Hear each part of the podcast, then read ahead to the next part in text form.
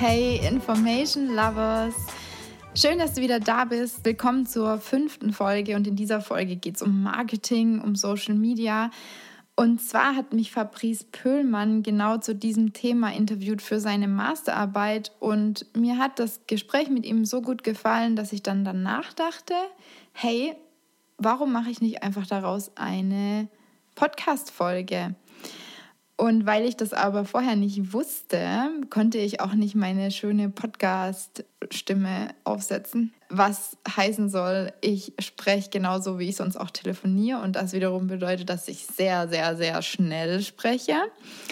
Und was mir danach auch noch aufgefallen ist, als ich mir nochmal angehört habe, ich schreie auch ziemlich ins Telefon, also beziehungsweise ins Mikrofon, weil wir haben ja geskypt. Und ich schreie da so richtig schön rein. Und als ich mir das danach so angehört habe, musste ich die ganze Zeit an meine Oma denken, die beim Telefonieren auch immer so schreit, wo ich dann manchmal denke, äh, Oma, du musst jetzt nicht von Feingen bis nach Esslingen schreien, ne?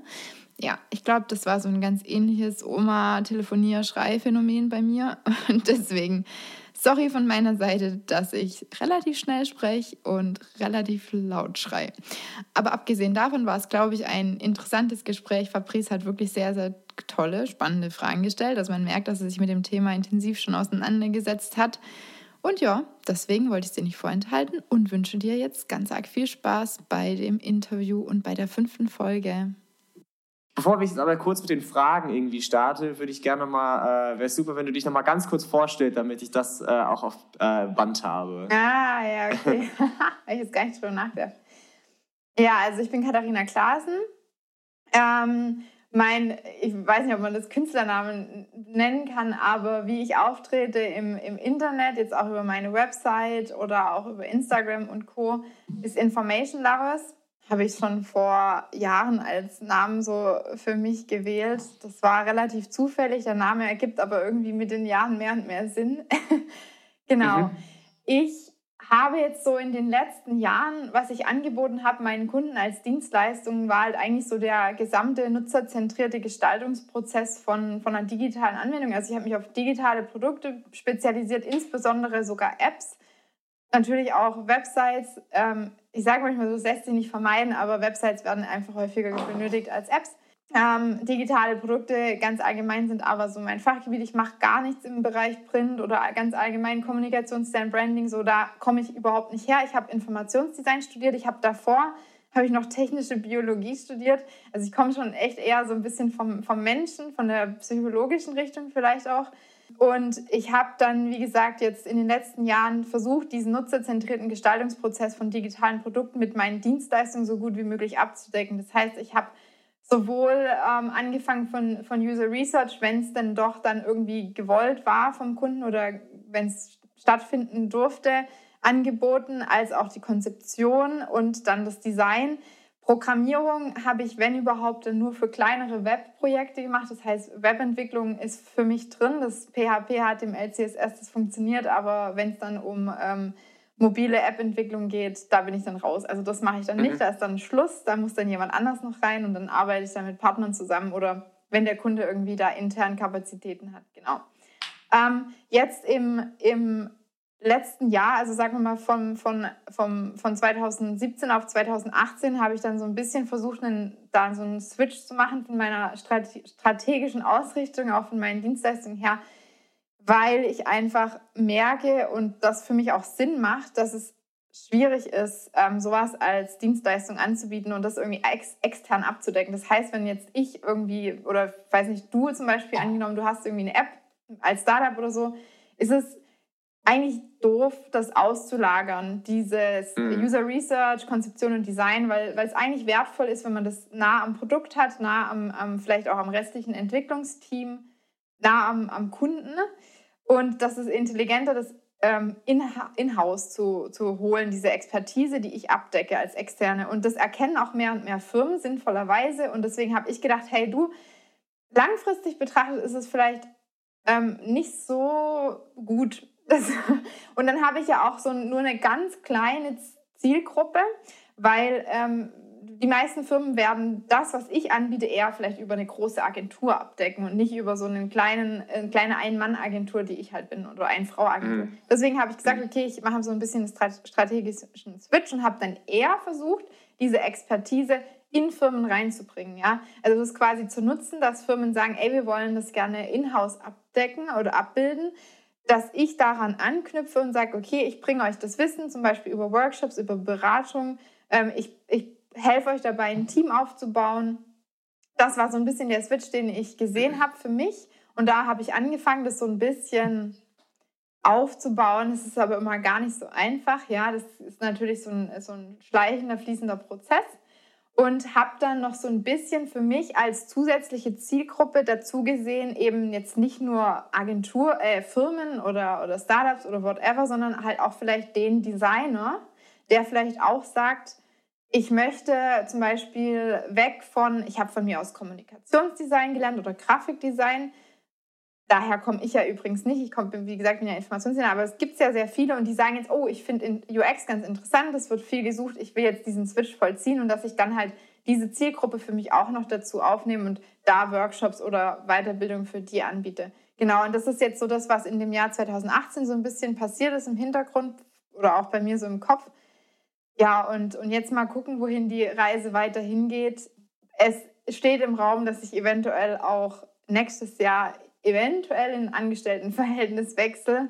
Mhm. Das ist aber alles noch nicht safe, aber das steht im Raum. Aber so ist jetzt gerade im Moment der Status quo Katharina Klaasen Information Labs. ja, genau. Okay, schon mal vielen, vielen Dank dafür. Ähm, was sehr, sehr interessant ist, weil ich befinde mich eigentlich in einer sehr ähnlichen Situation wie du. Also wir, wir, wir haben auch die, ähm, wenn ich von wir spreche, spreche ich von Arthur, das ist mein, mein Coworker, ja. ähm, die gleiche Situation oder Problematik erkannt bei einem Startup, mit dem wir gerade zusammenarbeiten. Also es ist letztlich eine Software-Tech-Company, die an eigenen Produkten sowie ähm, Softwareprojekten äh, für externe Kunden arbeiten. Und dort wird auch an beiden Enden halt UI und UX gebraucht. Jedoch merken wir auch da ganz klar, dass es immer schwer ist, dass wir als externer Dienstleister da jetzt ein halbes Jahr drin gehangen haben oh, äh, und genau. super krass in die Themen da einfinden müssen, jetzt eine ganz krasse Expertise in dem Bereich haben und das halbe Jahr auch gebraucht haben, um die irgendwie uns anzueignen. Äh, und jetzt sind wir auch in der Situation, dass die uns halt gerne festhaben wollen würden, weil die halt sagen, so, und wir, wir, wir bauen, wir fangen da jetzt auch ein Team an aufzubauen. Und dann sagen wir auch, ja, genau diese Problematik, dass jetzt immer mehr Firmen das irgendwie haben wollen. Und so wie du es schon hergeleitet Problematik, hast. Problematik, ja, in Anführungszeichen. Es ist ja, ja eigentlich sinnvoll, ja.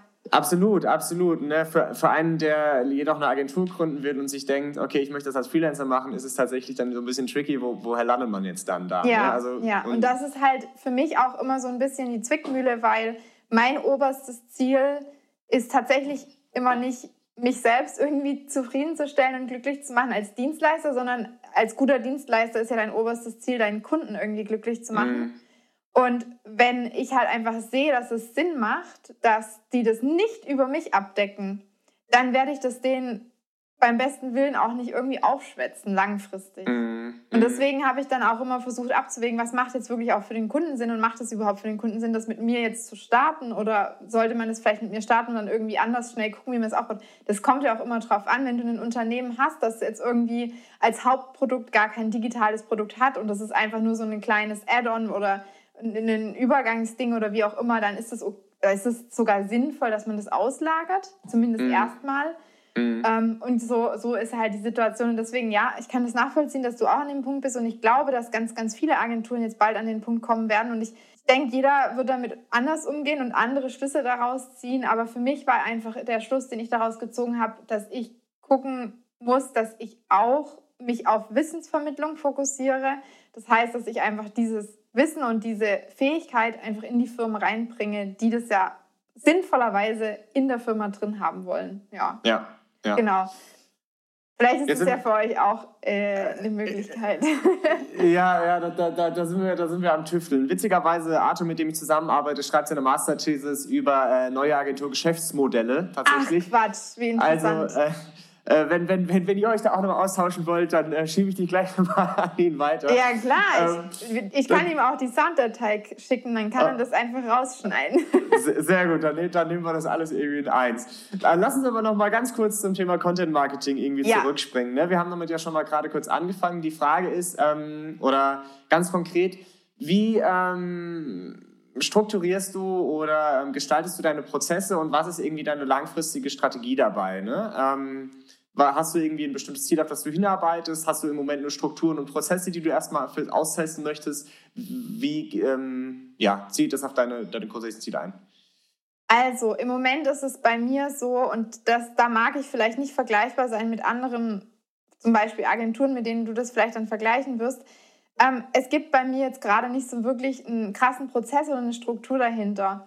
Wie das überhaupt entstanden ist, dass ich angefangen habe, jetzt zum Beispiel, also ich, ich fokussiere mich ja gerade ganz stark auf Instagram, wie das überhaupt angefangen hat, waren eigentlich zwei Gründe. Das eine ist, meine Arbeit drückt sich nicht nur in Bildern aus, also nicht nur visuell.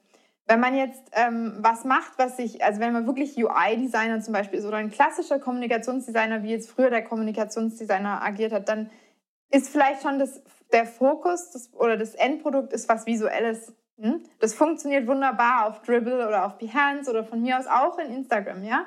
Mhm. Ähm, und ich hatte immer das Problem, dass das, was, was mich eigentlich, finde ich, zumindest als Dienstleisterin ausgezeichnet hat, das Produkt war eben nicht nur das visuelle Endprodukt, sondern auch der Prozess, wie ich dorthin gekommen bin und was sonst noch dabei entstanden ist. Ja, Strategien oder Konzepte und so weiter. Und ich habe gedacht, Mensch, irgendwie brauche ich eine, eine Möglichkeit, dass ich auch das nach außen trage, weil ich will ja auch zukünftig dafür mehrfach gebucht werden oder ja, und dann habe ich gedacht, ja, was kommen da für mich für Medien in Frage? Und ich habe auch dann schon relativ früh mit den Gedanken gespielt, irgendwie einen Podcast zu starten. Das habe ich auch schon mal vor ein paar Jahren äh, angefangen, mhm. habe dann aber wieder aufgegeben. Ich habe darüber nachgedacht, mit YouTube zu arbeiten, weil ich da eben diese schöne Mischung habe aus dem visuellen und halt auch, dass ich dort doch auch irgendwie noch zusätzlichen Input liefern kann. Und dann habe ich, ähm, dann kamen halt irgendwann diese Instagram Stories und da hat mein Mann dann auch sofort zu mir gesagt, weil er kennt mich und er weiß, dass ich sehr, sehr gerne rede. Er hat gesagt, alles klar, das ist absolut dein Ding. Und ich habe gesagt, ne. Also wer bin ich denn? Ich bin doch kein Promi. Also warum sollte ich, das war da damals halt noch neu und dann dachte ich mhm. halt immer so erst daran, das ist so, ja, ich weiß nicht, da schaut man in das Leben von irgendwelchen Menschen rein und dann dachte ich mir, hu, Punkt, Punkt, Punkt, interessiert sich für meinen Alltag. Ja, ich, und dann habe ich gedacht, nee, okay, das ist nichts für mich das ist irgendwie, wäre ja schon sehr überheblich.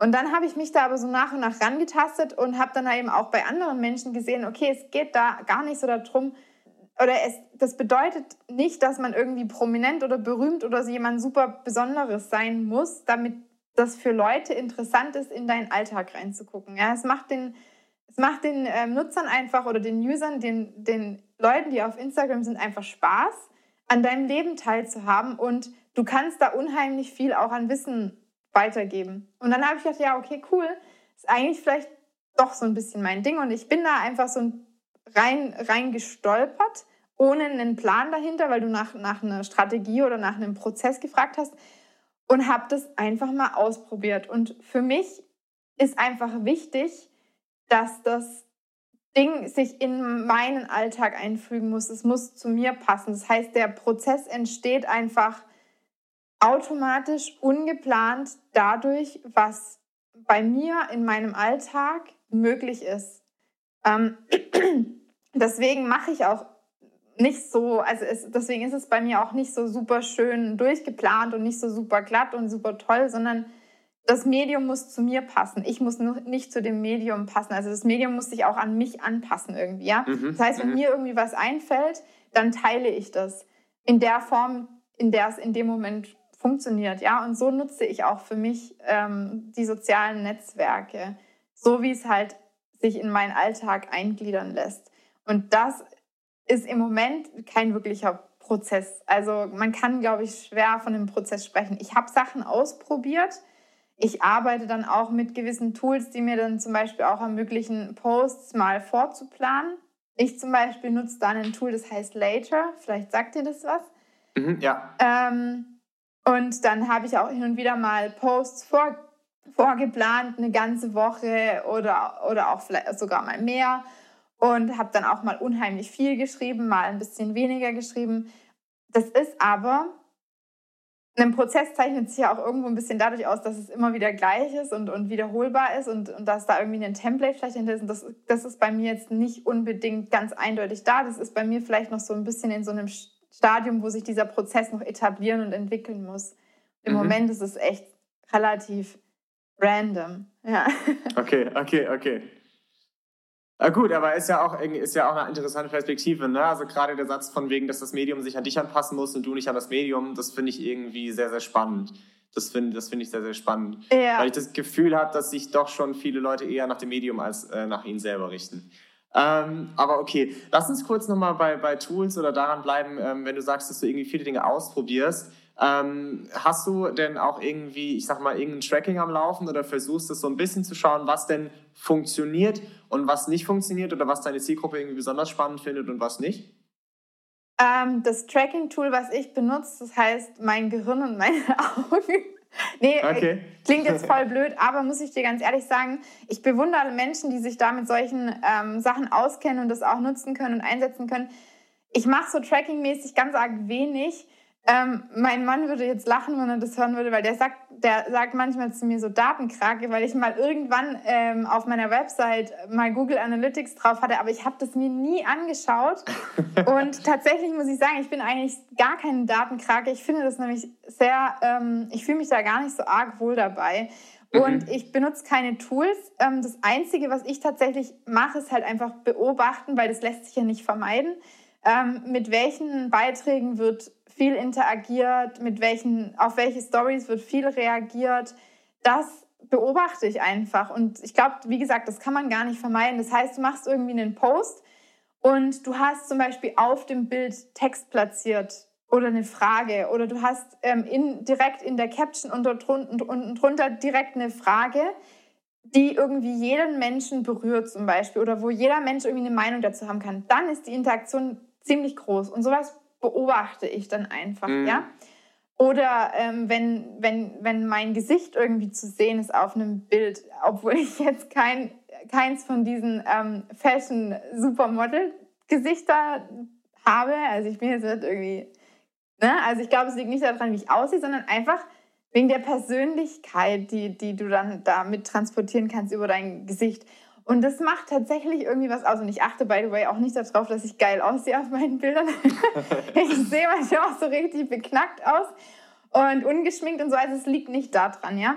Ähm, aber scheinbar ist, ist da die emotionale Komponente einfach stärker zu transportierbar über das Gesicht. Und solche Sachen beobachte ich schon, aber ähm, ich benutze dafür tatsächlich kein Tool, sondern man sieht es ja, du siehst ja, wie viele Kommentare du bekommst und wie viele mhm. Likes du bekommst. Das sieht man relativ relativ schnell und gerade wenn es, glaube ich, auch noch in so einem humanen, kleinen Bereich ist wie bei mir. Ich habe ja jetzt nicht wahnsinnig viele Follower. Ähm, ich habe ja eine sehr ausgewählte Followerschaft, würde ich mal behaupten, mhm. ja. Mhm. Merkt man das ganz stark, ja.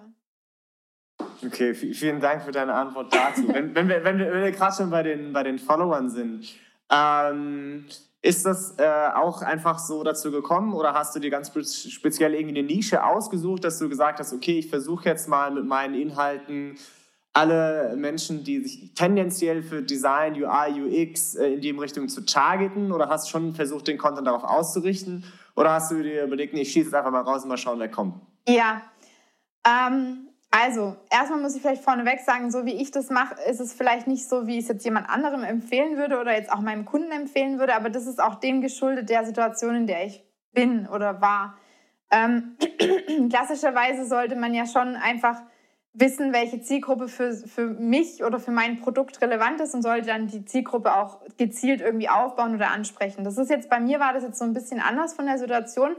Ich bin als Mensch so ein bisschen das Produkt. Ja, also ich, was ich weiß und was ich, was mich begeistert, ist klassischerweise oder sinnvollerweise auch das, was, was ich für mich anbieten würde als Produkt. Also wenn ich irgendwann mein Produkt anbieten wollen würde, dann sollte das irgendwas sein, was mich eh interessiert, was ich weiß, was eben zu mir passt. Ja, das heißt, was, was ich einfach gemacht habe, muss mich ganz kurz räuspern, Achtung. Mach das. was ich einfach gemacht habe, ist einfach erzählen, einfach Content produzieren, also einfach das raushauen, was mich begeistert, was mich interessiert, was in mir vorgeht. Mit der Annahme, dass dann automatisch irgendwann die Menschen zu mir finden, die genau dazu passen.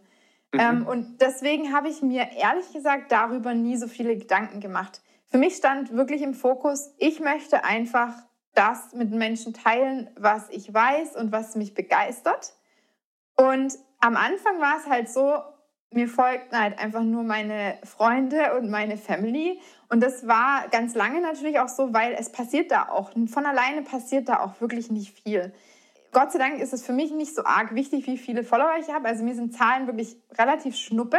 Das Einzige, was daran einfach ein bisschen deprimierend ist, ist, dass du eben mit Menschen Sachen teilst, die sich nicht dafür begeistern, was du erzählst. Mhm. Ja?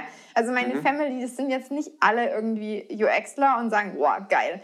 Aber ich wusste, dass es bestimmt ganz viele Menschen gibt, die das eigentlich super interessant finden. Und das ist schon dann so ein bisschen schade, wo man denkt, oh, es wäre schon schön, wenn das als auch Leute hören würden, die es auch wirklich interessiert. Ja? Mhm. Und ähm, das kam dann so ein bisschen, glaube ich, einfach nur dadurch, dass, und ich weiß gar nicht warum, ich habe irgendwann mal angefangen, AJ und Smart und dem Jonathan von AJ und Smart zu folgen selber.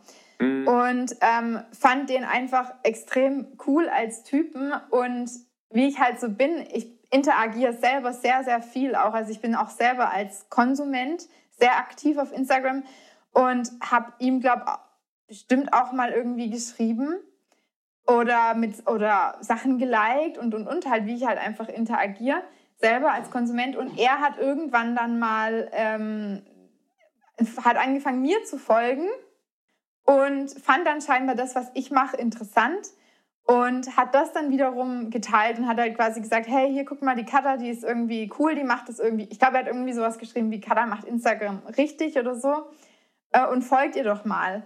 Und da sieht man auch wieder, weil du auch vorhin so ein bisschen in die Richtung gefragt hast, das wiederum macht extrem viel aus. Also mhm. wenn dich Leute erwähnen, ähm, die eine genau passende Zielgruppe haben, das macht ganz viel aus. Plus, was ich da dazu sagen muss, was ich auch beobachtet habe, die Art und Weise, wie man erwähnt wird, macht einen riesen Unterschied. Das heißt, wenn Jonathan jetzt einfach nur zum Beispiel ähm, einen Post von mir geteilt hätte, ohne was dazu zu sagen, da passiert nichts. Ja, da mhm. ist einfach, da müsste man jetzt so ein Zirpengeräusch reinmachen, so Heuschreckenzimmer. Aber weil er halt eben, ich glaube, er ist auch echt einfach, der weiß das ganz genau, wie das funktioniert und er ist ein mega intelligenter Typ. Ich weiß nicht, ob er sich dabei was gedacht hat, aber weil er dann sagt, geht alle, der hat auch so eine Autorität irgendwie, das ist echt richtig krass, geht alle zu Kata und folgt ihr. Die wird richtig groß werden oder irgendwie so. Ja, also der ist da echt richtig gut. Der kann auch so Clickbait, die Überschriften ähm, erzeugen. Mhm. Das kann der einfach. Und das macht dann kommen Hunderte und weiß ich nicht, wie viele Leute zu mir und folgen mir auf einmal, die genau perfekt passen, weil er das eben richtig platziert hat. Und das haben mhm. wir ja nicht irgendwie abgesprochen oder so. Ja? Das mhm. war keine Strategie dahinter, aber das, das beobachtet man einfach im Nachhinein. Ja? Also sowas passiert aus Versehen und dann beobachtet man das im Nachhinein. Und ich ähm, nutze das jetzt auch nicht irgendwie für mich. Also ich beobachte das dann und denke mir, okay, cool, interessant. Aber ich muss auch ganz ehrlich sagen, ich war da auch erstmal so ein bisschen... Ähm, also ich, es war jetzt nicht so, dass ich gedacht habe, boah, geil, sondern ich dachte erstmal so, oh, oh hoppla und uh, weil ähm, ich war dann nie jetzt scharf darauf, mega viele Follower zu kriegen, weil ich das auch ähm, beängstigend finde, so ein bisschen. Mhm. Wobei ich gemerkt habe, die Angst war zu Unrecht, weil die sind alle wahnsinnig nett und wahnsinnig dankbar und es ist total toll. Es ist ein super freundlicher Austausch. Also da kriegt man echt ähm, ein positives Gefühl von der Welt, in der man lebt, weil die Leute echt super nett sind, die mir folgen. Ja, und so, genau, so ist es dann ähm, passiert und, und so ist es dann überhaupt entstanden, dass mir jetzt nach und nach Leute auch folgen, die für mich auch relevant sind und für, zu der, wo sich jetzt irgendwie so auch zeigt, so wer ist eigentlich überhaupt meine Zielgruppe? Ja, also mhm. quasi andersrum. Ja, ich hau einfach Sachen raus und dann kommt die Zielgruppe zu mir. Irgendwie okay. So. Ja. Okay, okay. Ja, ist interessant, ne? weil man selber ja Unternehmen irgendwie den anderen Weg irgendwie äh, raten würde. Ich glaube, es genau. liegt aber daran, dass einfach gegebenenfalls das Produkt, was äh, oft irgendwie ein Unternehmen hat, deutlich klarer von vornherein schon ist. Ne? Also wenn wir sagen, wir verkaufen halt irgendwie Detox-Tee, so dann ist die relativ, äh, Zielgruppe relativ klar abgesteckt und denen ihre Bedürfnisse sind relativ klar, was sie sehen wollen, was sie halt nicht sehen wollen. Richtig, so, ne? da ist das Produkt ist schon vorhanden. Ja. Und bei mir war das Produkt eigentlich noch nicht vorhanden. Ja, also ich, Mhm. bin, ich bin ja nicht auf Instagram gegangen, muss man vielleicht auch dazu sagen. Ich habe das nicht angefangen wegen meiner bisherigen Zielgruppe, ähm, also meine Business-Zielgruppe, ja, weil wir, Mhm. mir war klar, ich werde auf Instagram wahrscheinlich schwer haben, jetzt mein, meine Dienstleistungen irgendwie an. Das war auch ehrlich gesagt nie mein Ziel. Das heißt, es gab eigentlich noch kein Produkt, das, weil dieses Produkt gab es ja schon, aber ich bin nicht auf Instagram gegangen, um für dieses Produkt irgendwie Kunden zu finden, Marketing zu machen, sondern ich bin auf Instagram gegangen und habe mir gedacht, hey, ich will einfach mal mein Wissen teilen und dann mal gucken, was passiert. Und vielleicht irgendwann, und damit habe ich ja noch nicht angefangen, vielleicht kann man daraus irgendwann was machen. Vielleicht kann man diesen, dieser Zielgruppe irgendwann ein Produkt anbieten oder so. Aber so habe ich nie gedacht. Ähm, und ich sage auch manchmal, ich bin, ich bin nicht so der wirtschaftlich gut denkende Mensch, glaube ich manchmal. Mhm. Bei mir ist da nie so eine ähm, Monetarisierungsabsicht dahinter. Da ist nie so ein Ja. wirtschaftliches Ziel dahinter, dass ich sage, okay, ich baue jetzt eine Zielgruppe auf und dann biete ich denen einen Online-Kurs an und dann werde ich reich. Also so denke ich äh, irgendwie nicht. Ja, ich mache dann immer meistens Sachen, weil ich da irgendwie Bock drauf habe und weil mir das Spaß macht und dann gucke ich, ob es Mhm. funktioniert und entweder es kommt was bei rum oder es kommt nichts bei rum. Und es ist auch oftmals nicht so gut messbar und eins zu eins ersichtlich, was dir das tatsächlich nachher hinten raus bringt und was für Chancen daraus vielleicht irgendwie entstehen. Ja, weil ähm, natürlich kommen da auch Anfragen über Instagram. Also quasi die Zielgruppe, wo ich dachte, die werde ich nicht erreichen dadurch. Ja. Die ist dann trotzdem unter Umständen da und kriegt was mit und kommt dann auch auf mich zu und sagt, hey, wie sieht's denn aus? Ähm, hier unser Startup, wir könnten vielleicht irgendwie Beratung gebrauchen im UX-Bereich, kannst du uns da helfen? Ja, also kann auch entstehen, aber das ist nicht irgendwie meine Strategie gewesen oder mein Ziel. Okay. Ja. Okay, okay. Cool. Also würdest du eher tatsächlich sagen, dass immer noch dieser, ich sag mal, Netzwerkgedanke in der eigenen, ähm, ich, ich nenne es vielleicht mal eigenes Umfeld, eigene Branche irgendwie immer noch relevanter ist oder für dich jetzt gerade als eine ganz konkrete Kundenakquisition über äh, Instagram? Ja, ich glaube Okay. einfach, es ist einfacher. Ich glaube, es ist, Mhm. es ist total schwierig, wenn du, also angenommen, ich biete jetzt als Dienstleistung eben weiterhin oder ich wäre, würde jetzt weiterhin anbieten äh, Research, User Research, Konzeption und Design.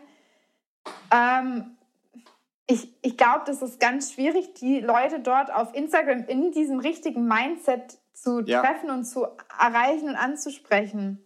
Ja. Schwierig, Ja. also schwer zu Ja. sagen. Es ist jetzt, ist jetzt so ein bisschen mein Bauchgefühl und ich glaube, das merken auch. Ich glaube zum Beispiel AJ und Smart, die machen, die sehen das, glaube ich, auch ähnlich. Die sprechen ja, die sprechen ja auf Instagram zum Beispiel auch nicht jetzt unbedingt diese Business-Zielgruppe, die sie ja auch haben, an, sondern die Mhm. sprechen halt vielleicht den Designer an, der in der Firma angestellt ist, der dann vielleicht in der Firma erzählt und sagt, ey, und Smart, die kennen sich mega mit Design Sprints aus, die sollten Ja. wir mal buchen, ja? Also die, Ja. die gehen so quasi durchs Hintertürchen dann vielleicht rein in die Firma und ähm, ich glaube, das erkennen bestimmt auch andere und deswegen bietet sich jetzt auch für Agenturen zum Beispiel Instagram vielleicht eher an, um dort potenzielle Mitarbeiter, zukünftige Mitarbeiter zu finden und, und ähm, das ist, glaube ich, deutlich einfacher, das über so einen Kanal zu machen. Und es ist sowieso auch deutlich einfacher, wenn man wenige Menschen oder eine Person so wie ich ist, ähm, weil dieses Instagram einfach eine, eine Plattform ist, auf der Menschen sind, um Beziehungen oder Verbindungen zu anderen Menschen aufzubauen. Die wollen Mhm. eigentlich nicht eine Verbindung zu einer Marke, das ist ganz schwierig, sondern es geht um persönliche, menschliche Verbindungen. Und deswegen ist es viel einfacher, wenn da auch wirklich ein Mensch dahinter steckt und sich nicht eine Marke präsentiert. Das ist zum Beispiel auch, wenn ich, als ich noch mein Logo in meinem, in meinem Profilbild-Icon drin hatte. Das Ja. ist schwierig, weil du willst dich nicht mit einem Logo identifizieren, du willst den Menschen dahinter. Und deswegen ist Ja. es auch nicht schlecht, wenn man auch mal menschlich ähm, blöde Sachen sagt Mhm. oder auch mal albern ist, sondern man ist ja einfach so. Das, und das ist das, was die Leute auch wollen. Die wollen mit dir eine persönliche Connection aufbauen. das ist halt auch für jemanden wie mich viel einfacher wie für einen, weiß ich nicht, Mercedes oder, ja. oder Bosch oder whatever. Ich meine, die machen ja, versuchen da ja auch Dinge und die, die stellen auch Menschen dann dort dar, aber nicht so einfach, glaube ich. Die mhm. gehen dann eher den Weg über die Influencer, ja, die ja eben diese persönliche Connection haben. Und mhm. deswegen mhm. funktioniert ja auch dieses Influencer-Marketing wahrscheinlich so unheimlich gut, ja. Mhm. Ja, weil sich sozusagen die Kompetenz in Anführungszeichen der Persönlichkeit, die man da selber als Marke nicht so hat, irgendwie eingekauft wird. Ah, okay. Richtig, ah, ja. Okay. Mache ich aber übrigens nicht.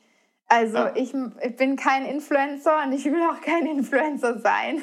Ja. ähm, ja. Ich, ich influence, ich, ich möchte nicht influenzen, ich möchte ähm, Wissen teilen und ich, ja, aber es ist okay, dieses, ähm, dieses Business gibt es nun mal und es hat seine Berechtigung, aber ja.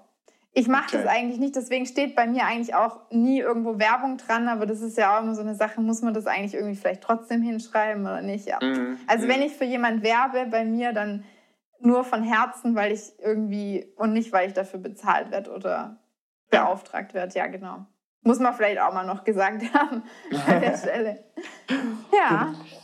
Nochmal, nochmal eine, eine, eine kleine Frage zu, angenommen, du würdest heute eine Agentur gründen wollen.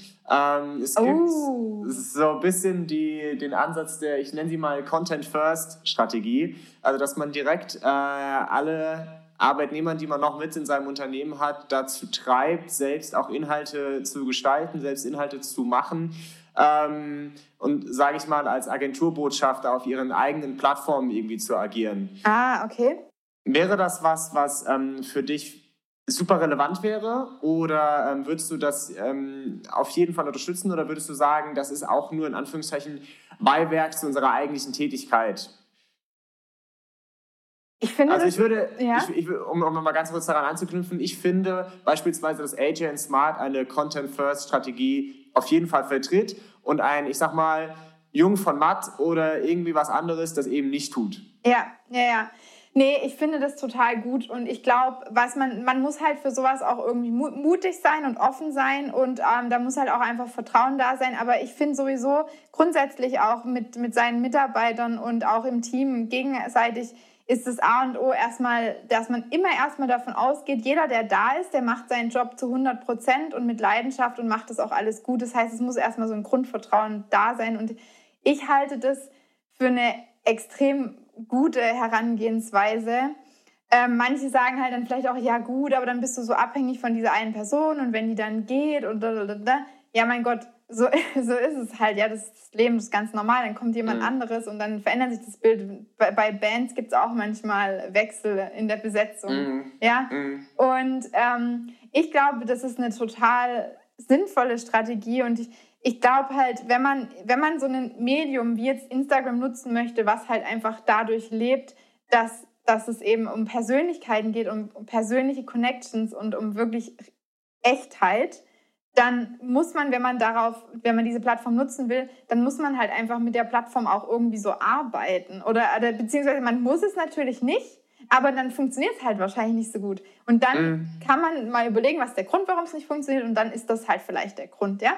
Und deswegen glaube ich, wenn man seinen Mitarbeitern dann auch irgendwie vielleicht die Freiheit gibt, da so ein bisschen sich auszutoben und da auch vielleicht irgendwie was auszuprobieren und selber irgendwie aktiv zu sein. Und, und ähm, ich glaube, das motiviert auch den Mitarbeiter, weil er das Gefühl hat, hey, ich werde irgendwie wertgeschätzt, ich werde wahrgenommen, das, was ich mache. Und wenn ich was Gutes mache, dann wird es gesehen und dann kann ich das auch zeigen. Oder wenn ich irgendwie coole Ideen habe, dann wird es, wird es ähm, gesehen und wahrgenommen. Ich glaube, das motiviert auch. Also das hat wahrscheinlich mehrere positive Effekte.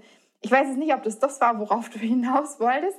Aber ich glaube, das ist cool. Und so kann jeder irgendwie mitgestalten im Unternehmen. Ja? Und jeder gestaltet irgendwie das Bild dieser, dieser Agentur mit. Und im Endeffekt eine Agentur sollte ja auch eigentlich sich dadurch auszeichnen, was da für Menschen drin sind. Und das mhm. ist es dann ja, das macht man dann ja dadurch eigentlich, wenn man die Menschen irgendwie zeigt und die Menschen einfach dort Content produzieren lässt. Okay. So wie ich das vielleicht auch einfach so spontan mache, ja. War das das, ja. worauf du hinaus wolltest? Ab, absolut, absolut. Also das war auf jeden Fall eine Position äh, zu, dieser, zu meiner Frage und ähm, die beantwortet es auf jeden Fall sehr gut. Die beantwortet es sehr gut. Puh, Glück gehabt. Also, also alles, alles, alles richtig, alles richtig. Okay. Ähm, ich ich gebe dir noch mal eine Sekunde Zeit, wirklich ein Schlückchen Wasser zu trinken. ähm, deswegen stelle ich dir noch mal, noch mal eine weitere Frage in Richtung, so ich sag mal, Ziele, Ziele und Ausblick. Also was denkst du, glaubst du, dass sich Deutschland, ähm, und da rede ich wirklich von, von, von, von allen Branchen, irgendwie mehr und mehr ähm, öffnet gegenüber, ich sag mal, sozialen Medien und die Bereitschaft, noch transparenter irgendwie zu kommunizieren.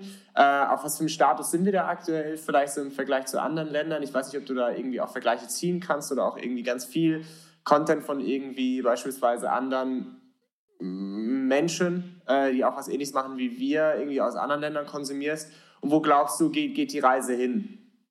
Oh, das ist interessant, da habe ich noch gar nicht so richtig krass drüber nachgedacht ähm, mhm. über den Vergleich. Bei mir vermischt sich das immer so arg. Ich, ich sehe, ich weiß manchmal gar nicht, ähm, in welchem Land befindet sich jetzt eine Person oder deswegen habe ich da noch gar nicht so richtig krass drauf geachtet. Mhm. Das Einzige, was mir halt natürlich einfällt, ist halt so dieses Datenschutzthema, dass mhm. der auch so ein bisschen das vielleicht repräsentiert ich meine, mit der DSGVO hat sich ja auch ein bisschen was verändert, wie eben mit Daten umgegangen wird und was da jetzt vielleicht als Message dahinter steckt. Das ist halt vielleicht was, was ich sehe, wo ich dann auch Ländergrenzen erkennen kann, weil, weil es für mich halt auch irgendwo klar ist. Und das spiegelt sich ja auch vielleicht ein bisschen in den Köpfen von den Menschen wieder. Und ich finde es ganz grundsätzlich wichtig, dass dieses Bewusstsein da ist, also wie viel Wert jetzt auch so diese Daten haben, die, die man da im Internet halt bereitwillig teilt und dass man sich auch darüber bewusst ist, dass man, dass das quasi halt die Währung ist, mit der man bezahlt, weil man ja sonst und vielleicht für diesen Service nicht bezahlt. Ähm, ich finde es auch total gut und wichtig, dass da was getan wird. Der Ansatz, wie es jetzt halt vielleicht passiert ist, ist jetzt nicht optimal, aber das ist halt auch, glaube ich, gar nicht so einfach. Also darf man vielleicht auch nicht so verurteilen. Also das, was jetzt in der DSGVO tatsächlich dann angegangen wurde oder wie es umgesetzt wurde oder der Versuch, der jetzt mal gestartet wurde, ist jetzt nicht optimal. Ja, also das bringt mhm. jetzt, glaube ich, nicht das Ziel, auf das man hinaus wollte. Ähm, aber dass man überhaupt dieses Ziel hat, ist, glaube ich, gut und das brauchen wir, glaube ich, auch irgendwie, ja. Und das ist vielleicht so ein Unterschied, den man vielleicht feststellen kann. Also in Amerika jetzt zum Beispiel, da kam das ja schon ganz früh auf, auch zum Beispiel dieses mit Freebies arbeiten und dadurch dann eine Newsletterliste aufzubauen, dass man halt sagt, hey, wenn du diesen kostenlosen Content haben willst, dann kannst du dir den nur runterladen, wenn du mir deine Daten gibst. Also wenn du mir deine E-Mail-Adresse gibst und am besten auch noch deinen Namen und, und, und, und, damit ich noch viel besser targeten kann mhm. auf diesen Nutzer. Das kam bei uns, glaube ich, erst so ein bisschen später an, dass man so gearbeitet hat, aber inzwischen haben das dann hier auch ganz viele gemacht. Das ist jetzt nach DSGVO so auch nicht mehr in Ordnung. Und mhm. da muss ich auch ganz ehrlich sagen, ich verstehe zwar die Strategie dahinter, aber finde es jetzt nicht irgendwie super sympathisch und super geil, ja, weil ich mhm. mir halt, weil ich halt einfach immer so denke, hey, pass mal auf, wenn du irgendwas raushauen willst, geilen Content, dann hau den halt einfach raus und entweder der kostet was oder der kostet nichts. Und wenn dann dir sich jemand für dein Newsletter anmelden will, dann soll er das deswegen machen, weil er von dir irgendwie was Infos haben will, die du in dem Newsletter teilst und nicht, weil er dieses kostenlose PDF haben will. Ja, das sind zwei unterschiedliche Sachen. Entweder er will dieses kostenlose PDF haben oder er will deinen Newsletter haben. Das ist jetzt da, da, das machen gefühlt, habe ich immer so ein bisschen das Gefühl, das machen die Amis vielleicht ein bisschen anders.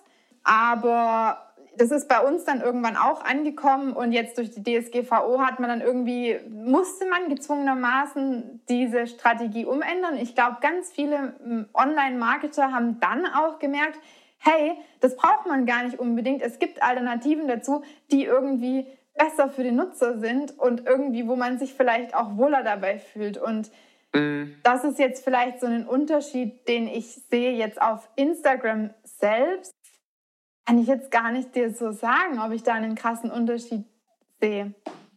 Okay, okay. Was hast du irgendwas beobachtet, wo du sagen könntest, hey, hast du das auch gesehen oder hast du das auch beobachtet oder so? Also tendenziell habe ich das Gefühl, dass ähm, äh, unsere Kultur hier in Deutschland noch ein bisschen ähm, grundsätzlich von unserer Gesellschaft anders ist als in den USA. Ich war mal für drei, vier Wochen dort drüben und man merkt schon, dass, ähm, ich sag mal, das Inszenieren der eigenen Persönlichkeit, die Offenheit gegenüber anderen, ähm, mit seinen eigenen mit eigenen Sachen äh, über, oder über sich zu erzählen, deutlich ähm, offener ist, als wir das hier tun. Also beispielsweise, wenn man, ähm, blöd gesagt, ich irgendwie mit einer Instagram-Story durch die Innenstadt hier laufe, ähm, wird man doch schon noch sehr, sehr schräg angeguckt im Verhältnis zu, wenn man das irgendwie in LA macht oder so. Ne?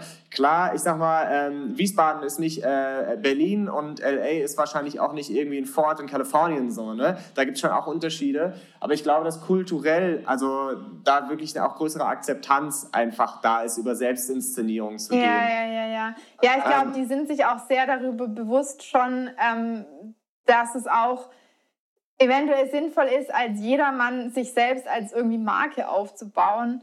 Das kommt aber, glaube ich, bei uns jetzt auch irgendwie so nach und nach an. Muss ich übrigens dazu sagen, das war bei mir nie so Absicht. Ich glaube, so Sachen mhm. passieren auch aus Versehen dann mal, dass mhm. sich da irgendwie dann so eine Art Marke irgendwann ähm, auf einmal aus, aufbaut und man dann auch das merkt, so man sagt bestimmte Sachen öfter, bestimmte Farben oder irgendwie so etablieren sich dann und dann sagen auch andere Leute einem, ey, ich bin ein Information Lover oder irgendwie sowas. Und dann merkt man auf einmal, huch, da, da baut sich so eine Marke auf. Und ich glaube, das, was, was du meinst, ist vielleicht auch echt so ein Ding von wegen Selbstinszenierung. Das ist schon auch irgendwie so ein bisschen Markenbildung, Branding oder so, was die dann betreiben. Also, dass man sich selbst irgendwie als, als Brand etabliert, ja. Mhm, mh. Okay, also war das nie irgendwie tatsächlich dein Ziel, sondern dass du denkst, man wächst in diese Rolle halt einfach rein. Ja, ja, ich glaube, es ist ähm, nicht verkehrt, das zu machen, weil ich glaube, so funktionieren halt die Menschen auch einfach. Du, ich glaube, du, du hast dann, ähm, du vereinfachst es halt irgendwie oder du, ja, du, du versuchst ja immer Dinge irgendwie dir zu erklären oder greifbar zu machen in deinem Kopf. Und wenn du jetzt, ähm, wenn, wenn, du, wenn jetzt jemand dann immer die gleichen Farben benutzt und immer die gleichen Sprüche benutzt und und immer irgendwie auf eine Art und Weise, dann ist es für dich in deinem Kopf irgendwie einfacher, dieses Bild zu zeichnen. Das ist wie wenn du versuchst, eine Karikatur zu machen oder irgendwie so. Oder wenn du versuchst, in deinem Kopf zu, er zu erklären, wer ist eigentlich diese Cutter. Und mhm. das ist natürlich einfacher, wenn du so Dinge dann wiederholst oder die dann immer gleich sind, so, dann, dann hast du halt dieses Bild im Kopf und dann ist es für dich greifbar und dann kannst du dich vielleicht auch besser mit dieser Person identifizieren. Aber also das macht für mich nachträglich Sinn oder das macht für mich überhaupt Sinn. Und es sind so Dinge, wo ich dann auch meinem Kunden das natürlich empfehlen würde, das strategisch so anzugehen. Aber ich mhm. bin selber nie, also ich agiere selber selten ähm, so, dass ich sage, ich mache das jetzt, weil. Da, da, da. Ähm, mhm. Aber das, ich beobachte das dann und denke dann so, ja, okay, run with it, so nach dem Motto, ja. ja, ja, ja, ja. ja. ja. Ja, und ich merke das schon, das hat sich bei mir jetzt langsam schon so eine, so ein bisschen so eine Marke Information aber es ist jetzt schon irgendwie so ein bisschen so eine kleine Marke geworden und ja. Und da stecke ich irgendwie als Person irgendwie auch mit drin in dieser Markenwahrnehmung. Mhm. Ja. Ja, also ich finde, um dir mal da in Bezug auf Information Lovers irgendwie Kompliment zu machen, ich glaube, dass es viele Leute, gerade so im UI, UX-Bereich und so weiter und so fort, gibt, die sehr, sehr breit aufgestellt sind und sich für sehr, sehr, sehr viele Dinge ins, irgendwie in, äh, interessieren. Und das war also so ein bisschen dieser Spezialist-Generalist-Gedanke. Und äh, man fühlt sich oftmals, wenn man irgendwie als Generalist unterwegs ist, immer so ein bisschen schlecht, weil alle anderen um dich herum sich irgendwie auf eine Sache fokussieren und du selber aber sagst so, ja, Chemie finde ich ganz spannend, aber was ist denn eigentlich mit der hier und so weiter und so fort. Ne? Also deswegen ist, finde ich, Information Lovers da schon eine starke Marke, wo man irgendwie, glaube ich, viel, viel, viel draus machen kann. Ah, das ist voll cool, dass du sagst, warte mal ganz kurz, Alexa, Licht 100 Prozent. Das ist auf jeden Fall voll cool, dass du das sagst, mit diesem breit gefächert Generalist und weil ich da nie so drauf geachtet habe, das auch rüberzubringen als Message. Mhm. Mhm. Ähm, aber das ist mir tatsächlich voll wichtig und das, das bin ich auch irgendwie absolut durch und durch. Und mir ging es auch immer so, dass ich so dachte, ach scheiße, irgendwie musste ich auf irgendwas musste ich spezialisieren und weil das machen alle und jeder sagt, das ist wichtig. Und ich liebe das aber einfach, mich eben nicht zu spezialisieren, und ähm, das freut mich total, wenn das, wenn das irgendwie rüberkommt und wenn es Leuten Mut gibt, auch irgendwie so zu denken. Und ich glaube auch wirklich, gerade deswegen bin ich auch sehr gerne und macht für mich auch UX so arg Sinn. Ich glaube, gerade in dem Bereich schadet es überhaupt nicht, wenn man Generalist ist. Und ja. ich glaube, da kann man ganz viel machen. Es ist natürlich klar, wenn du jetzt zum Beispiel sagst, du willst dich, ähm, du hast besonders viel Freude im UI-Design, aber du willst gerne ein ganz besonders toller UI-Designer sein, der sich auch mit anderen Themenbereichen auskennt, dann macht es vielleicht Sinn, sich ins UI-Design irgendwie zu vertiefen, aber die anderen Bereiche nicht außer Acht zu lassen. Ja. Das, ja, und selbst das ist bei mir aber nicht so. Ich, ich könnte mich nicht mal auf UI-Design spezialisieren. Ich finde einfach alles interessant, ja. Aber cool, das freut mich voll als Feedback. Dankeschön. Klar, bitteschön, bitteschön. Okay, ähm, dann lass mich doch kurz nochmal schauen, ob wir alle Fragen irgendwie durchgegangen sind. Ich bin aber, glaube ich, am, Ende irgendwie von meiner, von meiner Löcherung. Von, äh, von, ja. von ähm, wenn du noch irgendwie eine Sache hast, die du gerne noch loswerden wollen würdest zu diesem Thema oder irgendwas im Kopf hast, was du gerne erzählen würdest, kannst du das gerne machen, musst du aber nicht. Okay, lass ah. mich kurz. Also was ich auf jeden Fall nochmal betonen muss, weil das war heute Morgen so im Bad, Mhm. Also es spielt jetzt keine Rolle, dass es im Bad war. Aber ich, ich, witzigerweise, mein Gehirn ist ganz komisch. Ich weiß immer, wenn irgendwelche Sachen waren oder wenn ich irgendwas gedacht habe, ich weiß immer genau, wo ich war und wie und was und wo. Aber da war ich mhm. im Bad. Und ähm, da habe ich gedacht, ey, das ist so schön zu sehen, dadurch, dass ich halt in Instagram so aktiv bin und da so nette Follow habe, wie toll eigentlich und wie wunderschön eigentlich die, die Welt ist und wie gut die Menschen sind. Weil manchmal denkt man ja auch so, oh Mensch, es gibt so viele, es gibt auch schlechte Menschen und so, gerade wenn man vielleicht auch Nachrichten konsumiert, was ich by the way nicht mache, falls es irgendjemand interessiert, ich konsumiere keine Nachrichten, genau aus dem Grund, mhm. weil ich dann, glaube ich, den ganzen Tag traurig wäre. Und das ist einfach so toll. Alle Menschen, die mir schreiben oder irgendwas kommentieren, sind alle unheimlich liebevoll, positiv, bestärkend, motivierend. Und das finde ich so krass, wenn man sich das mal, und ich weiß halt nicht, ob den Leuten überhaupt klar ist, aber ich, ich hoffe es mal oder denke mal schon, aber das hat so eine Macht, also auch so ein, das, auch nur so ein kleines Kompliment, auch jetzt zum Beispiel das, das, was du zu mir gesagt hast, es hat so viel Macht und kann so viel ausmachen.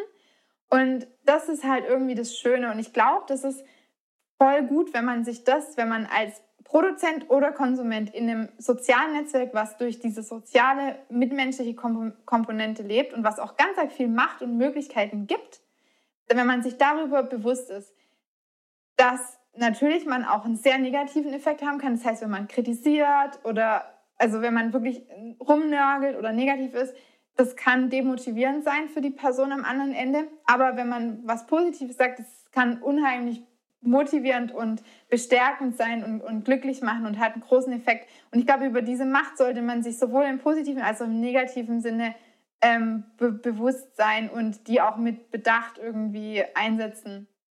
Ja, und, und deswegen, also ich finde, es ist ein Power, also ein mächtiges Tool. Ähm, und da muss man sich darüber auch im Klaren sein, über die Macht, die man da hat, egal ob man als Produzent dort unterwegs ist oder als Konsument. Ist übrigens auch der Grund, warum ich jetzt ähm, nicht super negative Sachen irgendwie teile. Also das ist jetzt nicht so, dass ich immer nur glücklich bin und alles immer nur typisch. Wobei ich muss sagen, ich habe schon, also ich bin schon echt, glaube ich, gesegnet, gesegnet mit einem tollen Ehemann und ich habe mm. eine tolle Familie und ich liebe mein Leben über alles. Aber ich bin auch manchmal schlecht drauf. Ja, mein Mann sagt dann immer, uh, ich glaube, du kriegst deine Tage, ja. Oder hangry oder so, ja. Das heißt, ich bin schon auch mal hangry. Aber ich mache jetzt nicht dann meine Instagram-Story auf und kack dann irgendwie rum, rum. Ja? ja? weil, ja. weil ich mir halt denke, hey, ich habe da so ein Sprachrohr, ich habe die Chance, Leute entweder glücklich zu machen und zu motivieren und schöne Sachen zu teilen oder ich kann beknackte Sachen teilen.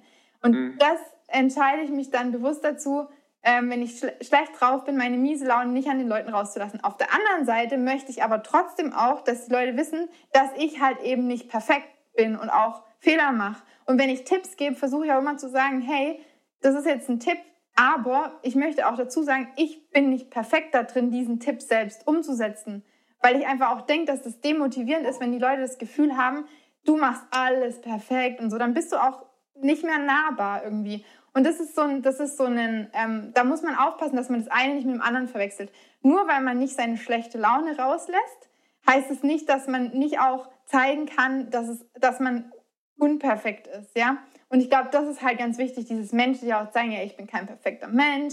Ich, äh, weil, also weißt du, was ich meine? Mhm, und das absolut. ist vielleicht auch noch sowas, was mir auch noch irgendwie wichtig ist. Also einmal die Sache, dass halt, dass es toll ist, dass es so viele liebevolle Menschen gibt, die so liebevoll sind. Dass ich das schön finde, dass sie sich darüber im Klaren sind, wie viel Macht ihre Worte haben. Dass es jeder wissen sollte, wie viel Macht die Worte haben ähm, auf Instagram. Ja, und dass das auch ich als Produzent mir darüber im Klaren bin, wie viel Macht das hat, was ich dort sage und teile und ja. Ja. Ja, vielen Dank für das Teilen äh, von, von den Gedanken noch, weil das viele Sachen sind, mit denen ich mich auch beschäftige und deswegen äh, finde ich mich da in dem einen oder anderen, was du sagst, auf jeden Fall wieder. Ähm, wo wir noch ganz kurz bei, bei Worten sind. Ähm, du mixt ja äh, die Sprache auch in deinen Instagram-Stories oh. oder auf deinem Kanal. Äh, ähm, ich ich selbst weiß auch noch nicht so 100 Prozent, was ich tatsächlich benutzen soll. Ich habe jetzt auch meine Instagram-Stories mache ich nur noch auf Englisch. Ähm, aber ich fühle mich natürlich gerade auch, wenn ich sag mal über Themen spreche, in denen ich mir eine gewisse Kompetenz irgendwie angeeignet habe, sei es jetzt UI oder UX, natürlich auf Deutsch noch wohler. Ähm, hast du da irgendwie eine Präferenz im Moment? Das ist ein ganz schwieriges Thema. Ähm, ja, das ist jetzt halt wieder so diese Sache mit, da ist es jetzt nicht so, vorhin haben wir ja darüber gesprochen mit Zielgruppe. Und, die, mhm. und bei mir war es ja am Anfang so, dass die Leute einfach zu mir kamen. So. Da kamen natürlich viele Deutsche, weil jetzt zum Beispiel auch Jonathan gesagt hat, wenn ihr Deutsch seid, dann folgt ihr. Aber es kamen auch ganz viele, die eben kein Deutsch verstehen. Mhm. Und dann war ich auf einmal in dieser umgedrehten Situation. Das heißt, ich hatte eine Zielgruppe, ich hatte Menschen, zu denen ich spreche und jetzt muss ich mich nach denen richten. Und da war es dann eben so, dass ganz viele gesagt haben, oh Mensch, ich will gern jedes einzelne Wort verstehen. Mhm. Und bei mir reicht es schon, wenn einer zu mir sagt, ich mach bitte das, dann mache ich schon alles. Ich drehe, weißt du? Also wirklich, ja. bin ich voll und ja. Ding und gebe mir Mühe und tralala. Und dann muss nur einer das schreiben, dann mache ich schon alles anders. Und so war das halt. Dann haben ja echt auch dann ein paar und immer mehr geschrieben hier und, und wir würden das gerne verstehen. Und dann habe ich gedacht, ach scheiße, jetzt versteht die, der arme Mensch das nicht. Und dann habe ich für diesen einen Menschen am Anfang immer halt die Sachen übersetzt und habe das dann auf Englisch dazu geschrieben. Aber es mehr werden halt jetzt immer mehr auch, die mir folgen, die auf Instagram halt eben nur Englisch verstehen. Und das ist halt jetzt ein Zwiespalt. Ich will mhm. gerne, dass so viele wie möglich das auch verstehen können. Auf der anderen Seite geht es mir so wie dir. Es fällt mir einfacher, gerade wenn es jetzt auch fachbezogen ist, ähm, das auf Deutsch zu machen. Plus, ich glaube, meine Persönlichkeit, und das ist ja, wie gesagt, denke ich, ein wichtiger Aspekt, ich habe noch keine englische Persönlichkeit, beziehungsweise meine englische Persönlichkeit ist irgendwie so eine andere weirde Person, die ich selber noch nicht kenne. Ja, ja, ja, Und ich immer denke, who the fuck ist das? Und das ist halt, das ist so das Schwierige. Du willst so viele wie möglich glücklich machen, aber auf der anderen Seite geht deine Persönlichkeit verloren und vielleicht dann halt auch die Qualität des Contents. Und ich ja. für mich, um deine Frage zu beantworten, ich glaube immer so viel, sorry, ich für mich habe noch nicht so richtig den Weg gefunden, wie ich damit umgehen soll. Die, meine Tendenz ist aber aktuell, dass ich auf Instagram ähm, englischen Content produziere, weil ich glaube, dass mhm. ich da die meisten Leute einfach mit glücklich mache. Und auf dem Podcast mache ich es jetzt Deutsch. Und leider mache ich da ein paar Leute traurig, die den ja dann halt nicht verstehen. Mhm. Aber ähm, ja, wer weiß, vielleicht liegt mir das mit dem Englisch irgendwann so gut, dass ich dann auch einen englischen Podcast machen kann. Aber so ist jetzt gerade im Moment so mein Ding. Wie, wie du wieder merkst, super strategisch also ich mache das halt einfach jetzt mal irgendwie so und dann mal gucken, wie es ist und wie es läuft. Ja. ja. Okay, okay. Ja, auch spannend, äh, spannendes Thema, weil das, das, das, beschäftigt mich irgendwie auch irgendwie rum. Kann ich voll äh, Unabhängig jetzt von, von einer Masterthesis.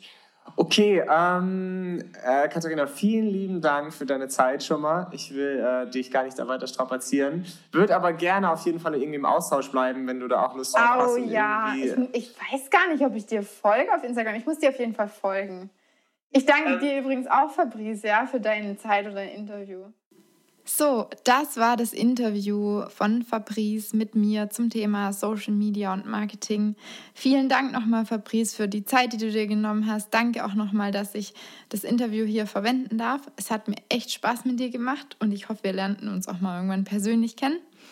Wenn dir dieses Interview gefallen hat oder ganz allgemein mein Podcast gefällt, dann freue ich mich total, wenn du ihn mit anderen teilst auf deinem Social-Media-Kanal, den Social-Media-Kanal deiner Wahl. Vielleicht ist es ja auch Instagram, so wie bei mir. Vielleicht ist es aber auch Twitter oder Facebook. Ich weiß es nicht. Ich freue mich auf jeden Fall, wenn du ihn teilst und erwähne mich auch sehr gerne in irgendeiner Form oder verlinke oder wie auch immer, damit ich das mitbekomme und mich auch bei dir bedanken kann.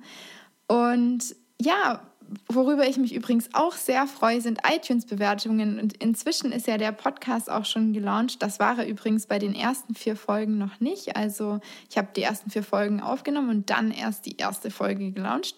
Ja, aber inzwischen ist er ja draußen und es gibt schon iTunes-Bewertungen und dafür möchte ich mich ganz, ganz, ganz, ganz herzlich bei euch bedanken. Neun Leute haben mir schon fünf Sterne gegeben. Darüber freue ich mich riesig und von diesen neun Menschen haben mir auch fünf ganz liebe Menschen Texte hinterlassen. Und zwar ist das einmal der Timo, mein Mann.